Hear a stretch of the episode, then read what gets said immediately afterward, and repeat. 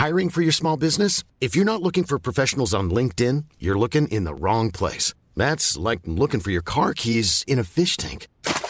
LinkedIn helps you hire professionals you can't find anywhere else, even those who aren't actively searching for a new job but might be open to the perfect role. In a given month, over 70% of LinkedIn users don't even visit other leading job sites. So start looking in the right place. With LinkedIn, you can hire professionals like a professional. Post your free job on linkedin.com slash people today.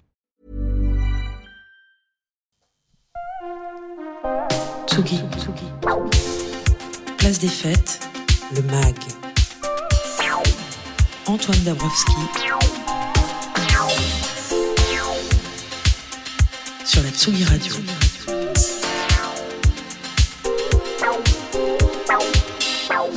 Vous écoutez Tsugi Radio, il est 17h57, un petit peu avant 18h30. Dans la cette partie mag, c'est Lola Avril, notre docteur en sciences politiques, qui euh, revient euh, en musique sur le mois des fiertés, qui bat son plein. Avant cela, on va voyager. On va voyager tout à l'heure vers l'estuaire de la Loire, l'estuaire de la Loire, car les 28, 29 et 30 juillet prochains vont y résonner les escales de Saint-Nazaire, un festival pas comme les autres, où on entendra de l'afro-jazz ghanéen, de la techno brésilienne, du rock thaïlandais, du punk estonien ou de l'électro palestinienne. Un festival où on entend de la musique des cinq continents et on aime ça. Mais juste avant, on se rend en Asie sur les rives du Mekong avec l'ami Team Dup et son feuilleton ailleurs et autrement. Tsugi.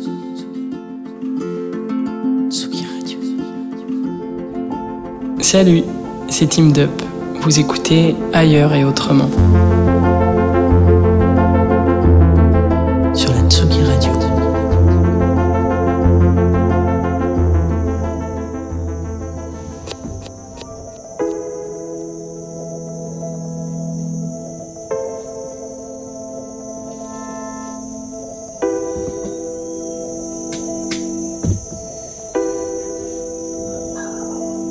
À l'extrémité sud du pays, entre Ho Chi Minh Ville, la frontière du Cambodge, la mer de l'Est et le golfe du Siam, les neuf bras du Mekong, ce qui signifie en vietnamien neuf dragons, entaillent une immense et basse plaine fertile.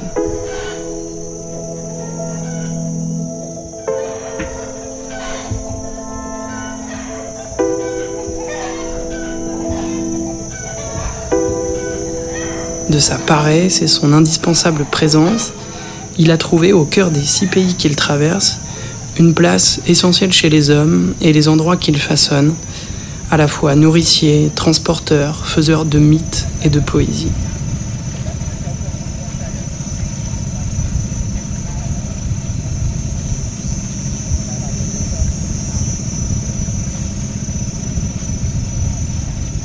On découvre au sud du pays une autre façon de vivre, plus lente peut-être.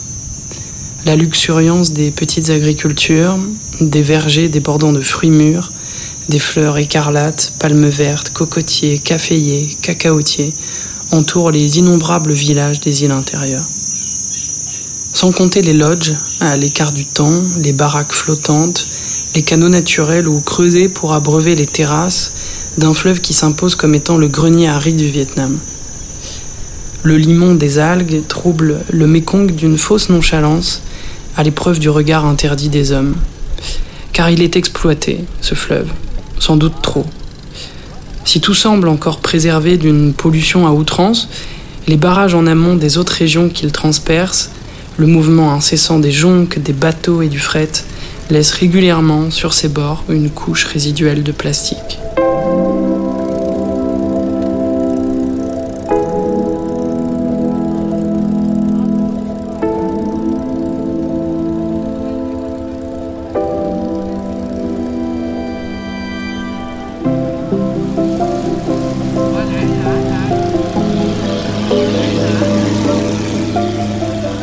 A quelque part l'héritage de l'empire d'Angkor, la folie meurtrière des guerres successives, guérilla et révolte anti-française en ancienne Cochinchine, foyer des horreurs entre maquisards du Viet Cong et forces du Sud-Vietnam et américains. Il y a aussi l'esprit d'un pays de résistance, de résilience, où les sourires offerts aux touristes, absentés de tout cynisme, sont loin d'être faux.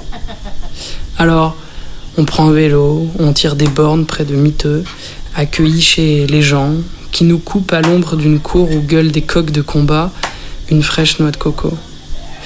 On contemple ces soleils d'Asie qui savent s'éteindre comme un mirage au fond des eaux, rouges et remplis de mystique, entre un temple bouddhiste et la barque d'un pêcheur.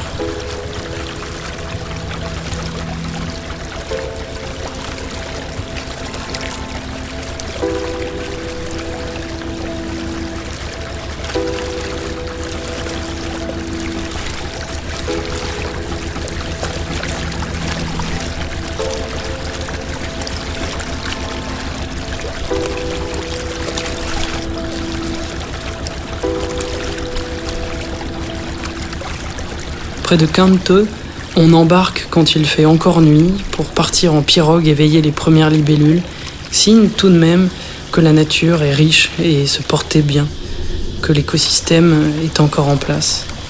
On se berce du silence rare émietté par les grumeaux de flottaison contre la coque avant d'avaler un feu brûlant, comme les autres visiteurs servis depuis le bois d'une barge qui tremble, comme la main ridée du couple qui nous l'attend.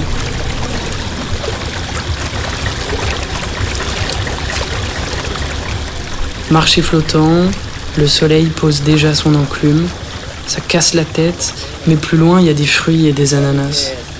L'ombre a disparu, le ciel est clair et le jour s'est levé. Ce soir, on mangera du riz frit en pensant à rien, chanceux au bord de l'eau, du produit anti-moustique sur les jambes, une bière dans la main. D'ici, c'est rustique, c'est parfumé. Les insectes font un boucan pas possible, la nuit dépose une brume laiteuse sur les bras du Mékong. Ce fleuve qui charrie les sédiments, l'histoire et la floraison.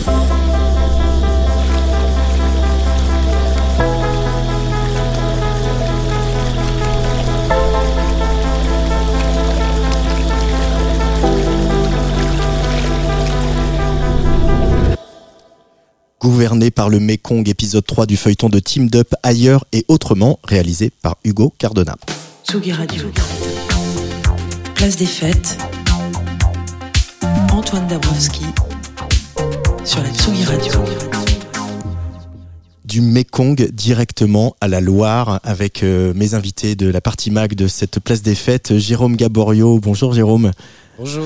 Plaisir de te retrouver. Tu es le directeur artistique des escales de Saint-Nazaire qui auront lieu, donc, auront lieu donc le 28, 29, 30 juillet prochain. Euh, et puis à tes côtés, Amani Seman. Bonjour Amani. Bonjour. Alors tu es la directrice et cofondatrice d'un festival libanais euh, qui se tient à Beyrouth, euh, qui s'appelle Beyrouth and Beyond, euh, qui a voilà aussi qui se décline en ce moment. Moi je viens de l'apprendre hors antenne. Euh, Jérôme, euh, après ce 30e anniversaire en feu d'artifice euh, des escales, qui était aussi un, un- un retour du festival après la pandémie, comment ça, ça- comment ça se présente là cette édition 2023 euh, là? Une petite euh, plongée dans l'ambiance euh, des bureaux. Bah, ça, se passe, euh, ça se passe vraiment très bien. Ouais. C'est vrai qu'on on redémarrait l'an dernier, hein, tout était un peu lent, hein. on avait perdu beaucoup d'habitude. Là, on a notre rythme de croisière et puis on, on surfe un peu sur la réussite de l'édition de l'an dernier et cette belle rencontre avec euh, le globe entier. On va le dire. globe entier, on va en parler. Et puis Mm. c'est vrai que euh, c'est une, une, une gageure aussi dans une ville comme Saint-Nazaire. On le rappelle, le festival est en centre-ville, euh, sur l'île du Petit Maroc, qui est vraiment coincé entre le chantier naval, euh, le, le port de pêche, euh, et puis bah voilà des espaces de promenade on, euh, pour euh, les gens de la ville. S'il y a des très grosses scènes, parce qu'il y a des très gros artistes comme Gazo, Angèle, Isia, Janadette, Pierre Demar, The Blaze, Jane ou Skip the Use. Et puis il y a donc euh, quatre scènes, si je me dis pas de bêtises, euh, avec euh, sur lesquelles vous déclinez une programmation qui s'appelle Globetrotter. Alors peut-être rappeler voilà euh, comment est née cette idée de, de Globetrotter et comment elle se poursuit en 2023, euh, Jérôme. Ouais, en fait, elle est née euh, l'an dernier. On, nous, nous fêtions les 30 ans de l'édition. Euh, tout ça en sortant de la pandémie. Pendant cette pandémie, j'ai eu beaucoup de mes amis euh, programmateurs ou directeurs de festivals à l'étranger qui, comme moi, se morfondaient de ne pas pouvoir sortir de nos frontières, même de nos chambres parfois, et de voir nos artistes aussi isolés. Et euh, ben, que faire en fait pour euh, continuer à développer nos artistes à l'étranger? Est venue cette idée de nous associer à plusieurs et de mutualiser nos forces pour euh, réaliser une édition vraiment euh, globe-trotter, c'est-à-dire qui va s'inspirer des, des cultures et des, sons un peu partout autour du globe. Euh, là, il y a des sons dans, bah, sur les cinq continents. Il n'y a pas en Amérique du Nord cette année, mais voilà, il y en a quand même deux en, en Amérique du Sud. Alors, il y a Nye on the Hill, ça c'est un festival australien, australien. Niégué Niégué, donc le festival ougandais qu'on connaît bien. Serax, pardon, Brésil. Je suis toujours nul en portugais, ça, ça n'a pas changé. un autre brésilien qui s'appelle Coquetel Molotov, un festival estonien qui s'appelle le Vangue, euh, un festival palestinien qui s'appelle Palestine Music Expo. Je vais tous les citer. Thaïlandais Maho Rasop, un festival de Corée du Sud. On écoutera un morceau tout à l'heure d'ailleurs d'une artiste qui s'appelle Closet Yi. Euh, et puis euh, Beyrouth and Beyond au Liban. Euh, je crois savoir, Amani, que pour Beyrouth and Beyond aussi la dimension collaborative internationale, parler aux autres organisateurs, parler aux autres festivals, c'est aussi quelque chose que vous avez à cœur. hein. Oui, oui, exactement, parce que bon, la mission de Beirut and Beyond, c'est depuis le début de, de, de soutenir les artistes indépendants du monde arabe, mais aussi de les promouvoir. Donc, euh, depuis dix ans, quand on a commencé Beirut and Beyond en décembre 2013, euh, c'est un, c'est- c'est une plateforme pour, où on invite des professionnels internationaux qui viennent à la découverte de la scène arabe.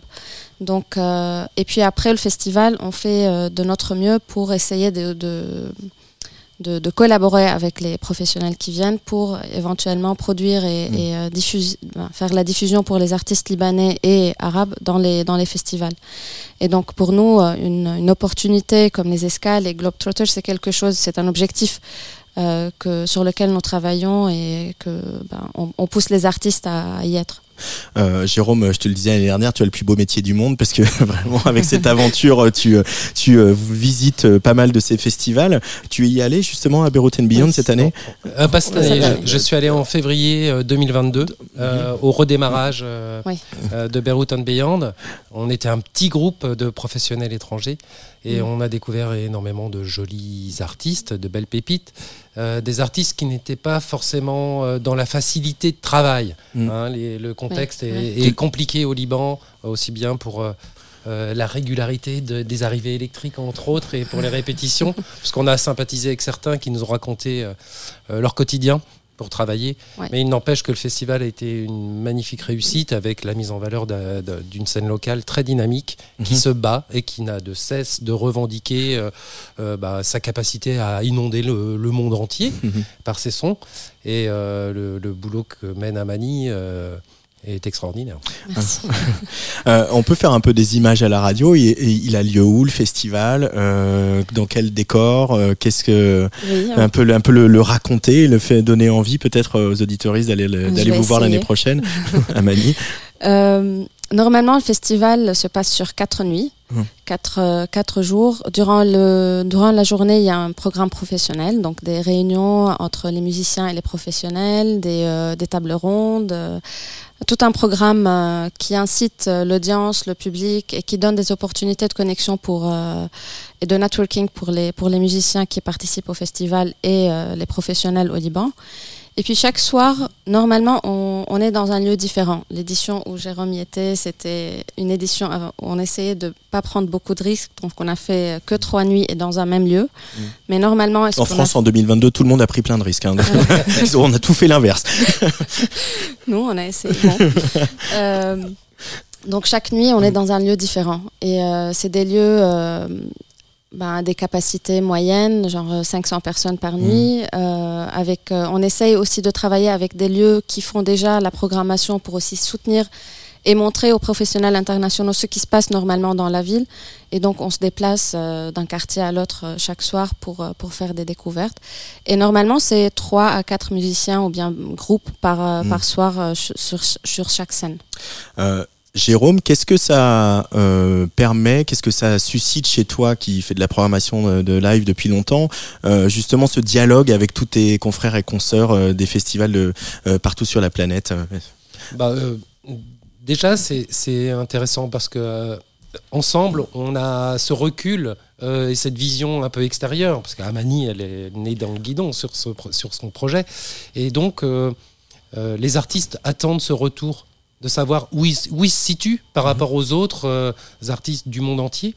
Et euh, il y a ces temps d'échange qui sont vraiment primordiaux, mm. où nous, on va leur dire, ben voilà, nous, on pense que vous en êtes là, et qu'il y a peut-être cette partie-là à bosser, où là, vous êtes apte, où il vous manque euh, peut-être un environnement plus professionnel qui va vous permettre d'exporter votre musique. Ça se passe euh, vraiment à ce niveau-là dans l'échange qu'on peut avoir. Et puis il y a des amitiés qui se créent, il y a beaucoup d'échanges. Et puis certains artistes avec qui on a gardé des liens continuent de nous alimenter en son avec les nouvelles générations qui poussent derrière. Et on reçoit des, nouveaux groupes à écouter.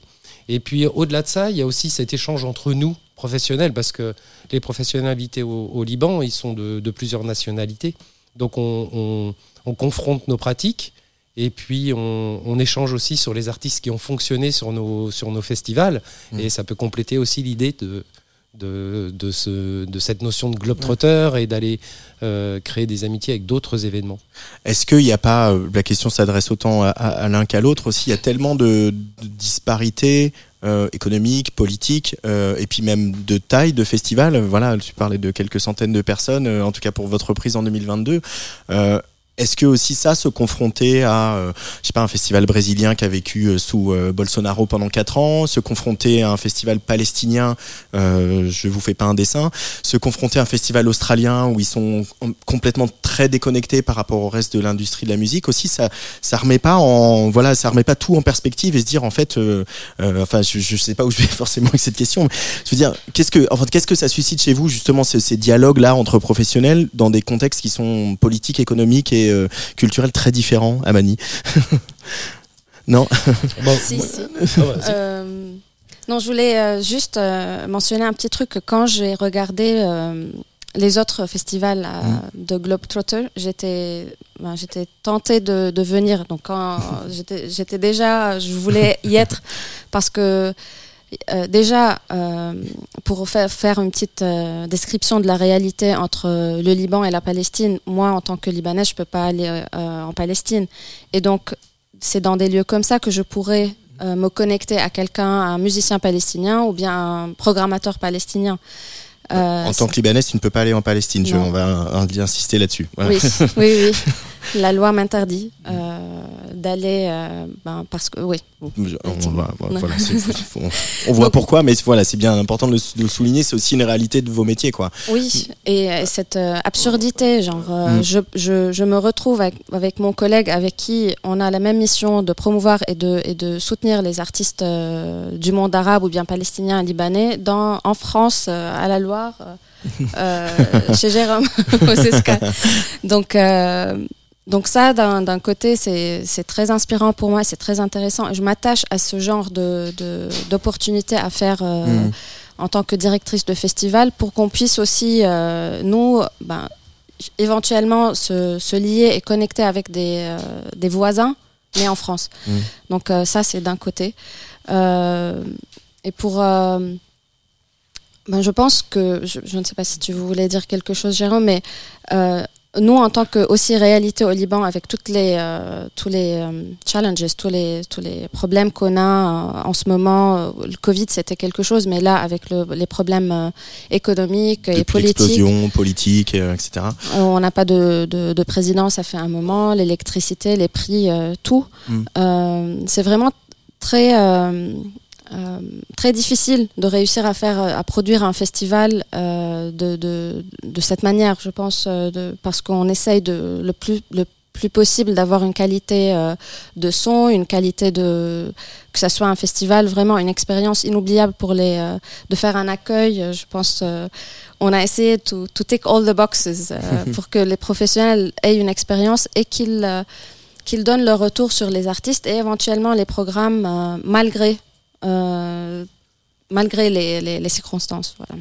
Jérôme, là-dessus Ouais, en, fréquentant comme ça des, des, différents festivals sous toutes les latitudes, il y a quand même une vérité qui, qui s'affiche sous nos yeux, c'est que tous les pays qui sont peut-être un peu plus dans la douleur, qu'elle soit politique, on en a parlé pour le Brésil ou par ailleurs, mm.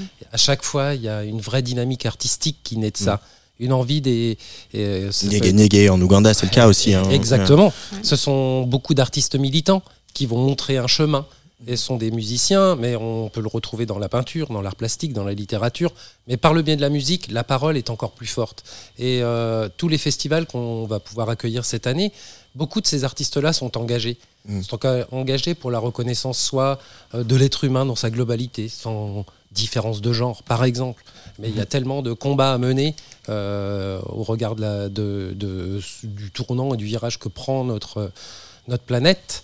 Euh, et puis politiquement, euh, on voit que ça tend vraiment, ça glisse dangereusement. Et ce n'est pas que sur notre euh, continent européen. Et c'est un peu international. Moi, c'est ce que je constate aussi. Mm. Et que beaucoup d'artistes se fédèrent, justement, pour dire non. Quoi. Euh, on va écouter euh, le groupe euh, que Amani et le festival Beyrouth and Beyond amènera à Saint-Nazaire fin juillet. Il s'appelle Postcards. On va écouter un morceau qui s'appelle Tenderness.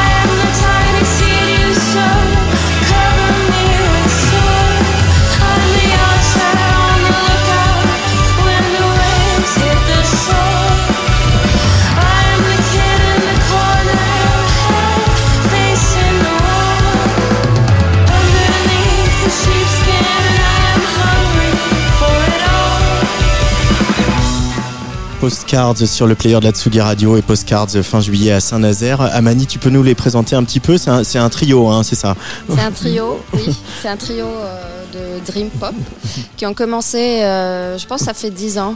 Euh, ils ont commencé à travailler, ils ont à, créer de la musique. C'est Julia Sabra qui chante, c'est la leader du, c'est la chanteuse du groupe, mais ils, ils créent leur musique ensemble. C'est un, c'est un groupe qui, euh, qui m'impressionne parce que moi je trouve que c'est un groupe qui est euh, un role model pour, euh, pour, pour les musiciens au Liban parce qu'ils travaillent, euh, ils travaillent dur.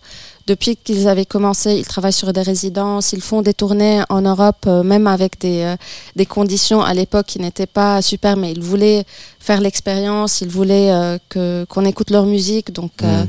ils travaillaient dur. Ils ont, je pense, euh, quatre albums déjà sortis, et là, le Tenderness, c'est le dernier single Ouais. qui, a, qui est sorti il y a quelques semaines. On les a accompagnés l'année dernière, donc ils ont fait une résidence de deux semaines au Liban que nous, Beyrouth and Beyond, on a produit. Ils ont fait une sortie d'un EP juste après. Donc c'est un groupe actif euh, qui fait une musique euh, surtout sur, euh, sur les réalités que les jeunes vivent Mm. en ce moment au Liban. Et l'avant-dernier album, bah, en fait c'est le dernier album qui est sorti en octobre 2021 et qui parle surtout de la... De la J'aime pas beaucoup ce mot, mais de la détresse d'après de, de- d'après l'explosion parce que Mhm. les trois ils habitent aussi à Beyrouth ils ont vécu le, le jour de l'explosion donc ça les a marqués euh, et, euh, et le batteur a été euh, injured pardon je- Blessé. je- blessé merci c'est le trio trio des langues libanaises, arabe, anglais, français. Arabe, anglais, français, voilà. Et donc je suis très très contente que que ça va être euh, aux escales parce que je pense qu'ils euh, qu'ils ont tout ce qu'il faut pour euh, Ouais. pour faire un, un concert et, et faire euh, plaisir au public. Euh, Jérôme, euh, alors je sais pas si vous le reprenez cette année, mais on garde le principe que les artistes invités jouent au moins deux fois sur le festival, voire plus dans le off un peu avant, etc. Euh, et pourquoi c'est important là de les faire jouer plusieurs fois, c'est tous ces artistes qui viennent du bout du monde? Pour plusieurs raisons. Euh, déjà, faire le déplacement sur un événement pour un one-shot, faire un concert, euh, c'est un peu limite, surtout par les temps qui courent, et notre bilan carbone, il serait un peu catastrophique sur cette idée-là. Et puis l'idée, c'est qu'il soit vraiment montré au plus grand nombre.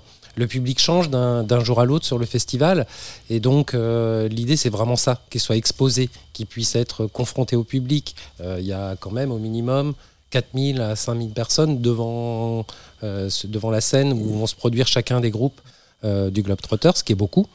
Euh, donc euh, il y a une forme de, d'enjeu aussi pour eux, puisqu'il y a aussi beaucoup de professionnels présents, d'agents, d'artistes qui viennent euh, comme ça scruter, tendre l'oreille et peut-être pour l'avenir euh, euh, les signer pour pouvoir développer leur carrière sur le territoire français ou européen. Et c'est important, et ça on le travaille aussi en Mm. parallèle et en amont du festival pour chacun des groupes. Ah oui, il y a vraiment un, engagement euh, presque voilà comme les, les, les, SMAC, les scènes de musique actuelles peuvent le faire auprès des scènes locales. Euh, L'idée de Globetrotter, c'est qu'il y a aussi un, un engagement euh, au long cours de suivi sur euh, tous ces artistes qui viennent ici, quoi. Bah, L'engagement, euh, il, il est, il est complètement informel. On n'a rien de signé. Ouais. Euh, L'idée, c'est qu'on puisse s'entraider entre euh, les, les 12 festivals, 13 festivals maintenant qui, euh, qui sont réunis sous, cette, euh, sous ce projet Globetrotter. C'est vraiment un club de festivals informel avec l'idée que chacun des festivals puisse proposer ses artistes aux autres festivals pour des tournées qui, qui puissent s'étaler dans le temps, Mm. que ce ne soit pas non plus des one-shots, qu'on puisse les travailler comme ça. Amani euh, Seman, euh, Jérôme tout à l'heure pour parler euh, voilà de, de- des artistes et de ce qui voilà ce qui fait d'eux des artistes et de comment ils prennent la parole dans des pays où c'est compliqué, quelle que soit le la raison pour laquelle c'est compliqué.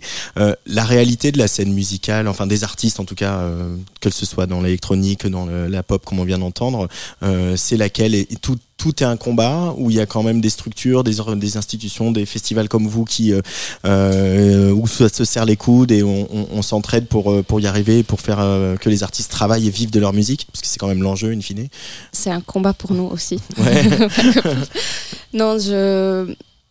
tout n'est pas un combat parce que, parce ben, je ne sais pas euh, définir comment te répondre sur cette question, mais, mais je pense que pour nous, euh, ça devient normal, les combats, à un moment donné. Donc, euh, donc pour, pour moi, euh, de produire un festival dans des conditions pour un artiste, d'essayer de faire une sortie d'album, euh, de faire une bonne production, de- d'enregistrer, d'avoir le mix, le master et, et faire euh, toute une promotion, d'avoir l'argent pour faire ça, c'est compliqué, mais c'est c'est un combat, mais ça devient un peu la réalité qu'on vit chaque jour et, et il faut pas lâcher. euh, il faut toujours euh, parce que je pense que c'est comme ça qu'on a qu'on a réussi à survivre. Euh, tout ce qui s'est passé parce que je c'est- c'est c'est- c'est pas du tout normal tout ce qu'on va tout ce qu'on vit depuis trois ans au Liban et euh, Oui, puisque ah, et puis avant Beyrouth avait été, avait été aussi un phare de la musique, de la nuit. euh, Il y avait vrai. une, scène- il y avait une scène club très forte, voilà. Et aujourd'hui, il y a beaucoup d'artistes aussi euh, en exil euh, qui vivent euh, soit à Paris, soit à. Londres, etc., qui portent la voix de ce Liban-là et de ce Beyrouth d'avant et de ce et qui euh, aussi, euh, voilà, vous êtes nombreux à porter cette voix-là un peu sur la scène internationale pour dire que il faut soutenir les artistes là-bas, quoi. Oui, exactement. Ça continue de cette manière. Il y a pas mal de musiciens qui sont partis depuis euh, quelques années, mais qui continuent ou bien à revenir pour faire des concerts euh, dans leur pays, ou bien à faire ça pour, pour porter parole des autres musiciens. Euh, Jérôme Gaborio, on a voilà évoqué un peu ce, globetrotter. J'ai parlé euh, de la Corée du Sud aussi, parce qu'on va on va écouter. On va peut-être le mettre en, fond en fond sonore le morceau de, de Closet euh, Yi.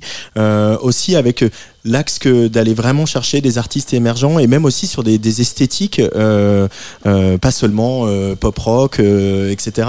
euh, D'aller chercher des choses qui dérangent aussi. Il y a cette envie, notamment sur la scène Club 360, hein, qui est euh, voilà une scène circulaire, la quatrième scène du festival, d'aller faire danser les gens, comme l'année dernière sur Turkana, par exemple, mais pas sur seulement sur de la house et de la techno, quoi. Non, c'est vraiment ce club 360 maintenant. Il, il est carrément adopté par le public. hein. Euh, c'est un lieu incontournable, 2500 places, un club circulaire où il n'y a que des DJ. Mm. Cette année, ce sont que des DJ féminines d'ailleurs. Qui, euh, qui vont se produire avec euh, des esthétiques euh, complètement dans les musiques électroniques, hein, différents styles, mais un lieu phare. hein, de- c'est un, un- un petit poumon en fait dans, dans l'événement. C'est un, un événement dans l'événement. On y prend sa petite dose de musique électronique jusqu'au bout de la nuit. Ça se termine à 3h du matin. Et euh, on- ça- la musique électronique, elle est présente sous tous les continents en réalité. Euh, parfois, elle est accessoire dans les programmations de festivals. Elle vient clore les soirées pour aller, on va s'encanailler un petit peu. Là, l'idée, c'est vraiment de proposer des sets complets. Ça joue de 22h à 3h du matin. On a le temps de, de bien s'imprégner du set des, des différents DJ présentés et euh, on, on voyage. Quoi. Et là, euh, autour de Closet E, euh, sur la Corée du Sud, il y a, il y a tout un mouvement vraiment à suivre euh, qui se développe et euh, on n'a pas fini d'en entendre parler, je pense. Euh, et puis voilà, pour revenir sur les têtes d'affiche, il y a euh, évidemment euh, Zao Sagazan qui quand même va jouer à domicile cette année, euh, euh, pas seulement dans le concert des 30 ans comme l'année dernière, mais là avec son vrai show à elle en entier, Euh, une petite fierté locale évidemment, Euh, pas mal de, de beaux artistes encore et de belles artistes. hein. je pense à, à Glitter qu'on va écouter notamment tout à l'heure, euh, un peu euh, un peu après 18h30 en DJ set euh, pour nous. Euh, merci beaucoup Jérôme euh, Gaborio et Amani Seman d'être venus au micro de Tsugi Radio. Euh, Les escales de Saint-Nazaire, c'est du 28 au 30 juillet à Saint-Nazaire, euh, sur l'estuaire de la Loire. Euh, un site magnifique, hein, faut le redire quand même. Ah ouais. Euh, euh, Je pense que c'est unique, hein, euh, sincèrement. On est dans l'estuaire de la Loire, l'océan, le bassin par où rentrent les cargos, avec le pont qui se lève pour les laisser passer alors qu'une scène joue. Bon, Ouais. On est dans, dans le voyage. de- et puis les- voilà les- la manière dont aussi le site et la ville aussi sont mises en lumière euh, pendant le festival euh, euh, et ce festival où voilà où on vient en famille voir euh, Jane et Angèle et puis euh, les, les ados vont à la scène club et euh, puis les parents vont peut-être découvrir du euh, pop rock de l'autre bout de la planète. C'est l'esprit des, des escales quoi. Exactement, c'est exactement ça. merci beaucoup. On, Merci on se quitte avec euh, Closetti et dans quelques minutes. C'est Lola Avril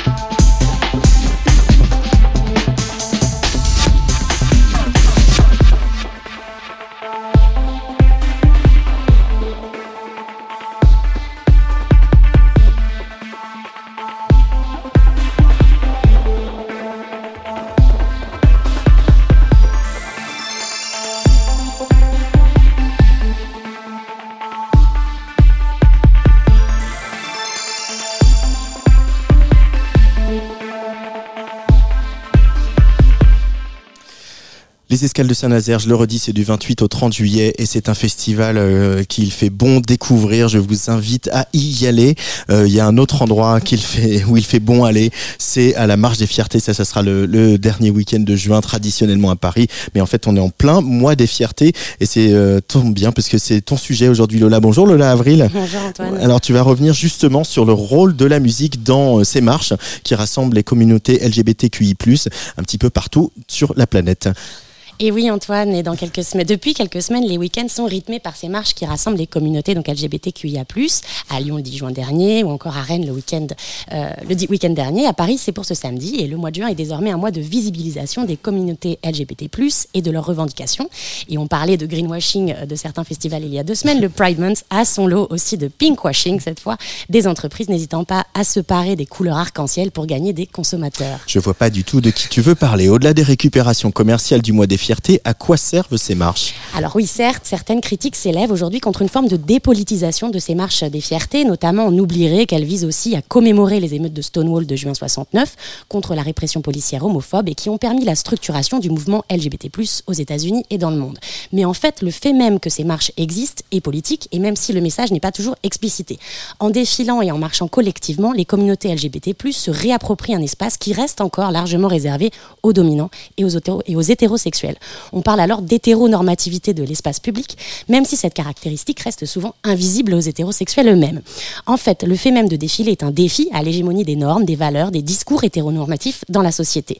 Et ces marches restent donc des parties with politics, des fêtes politiques, pour reprendre l'expression de Kath Brown, professeur à l'université de Dublin. C'est une manière donc de conquérir, de se réapproprier l'espace public.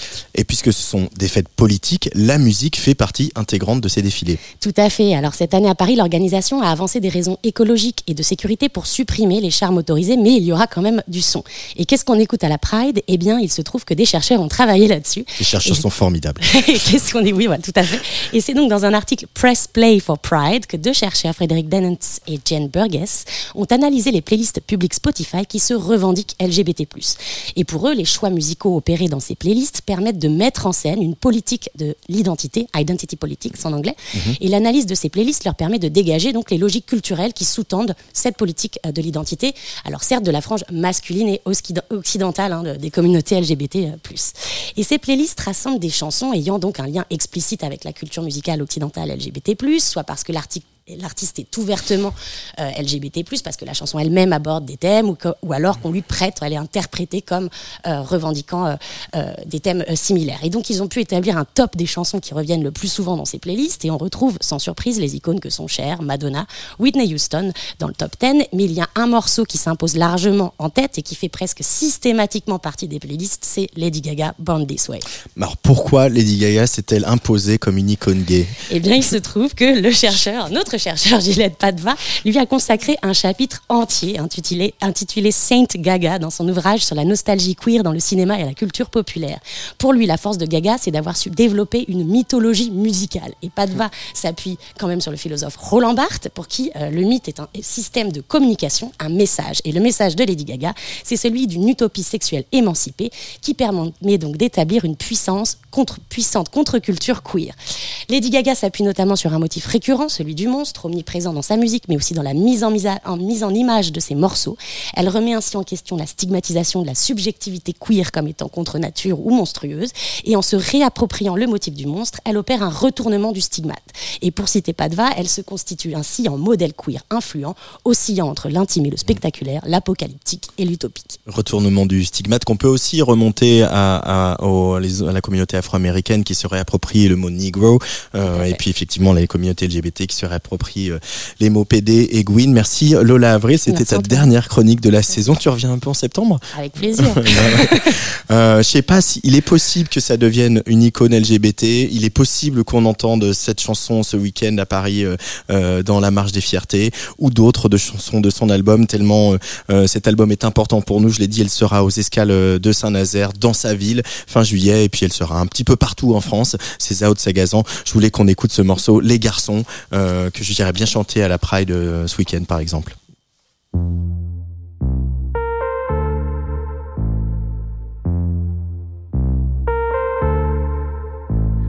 Je suis incapable de faire un choix. Ils sont tous bien, tous un peu faits pour. Non, choisir qu'un serait un gâchis. Je les veux tous un dans mon lit. Je suis amoureuse de tous les garçons et moi je, je les trouve tous bien à leur façon. Je suis amoureuse de tous les garçons et moi je les trouve tous bien à leur façon. Je veux un plasticien qui sache tout faire de Je veux un rigolo, un peu taré, un peu barre. Je veux un raisonnable avec un savoir incroyable. Je veux tout ce que tu veux tant qu'on tombe amoureux. Car moi je suis amoureuse de tous les garçons et moi je, je les trouve tous bien à leur façon. Je suis amoureuse de toi, mon garçon, et moi, je te trouve très bien à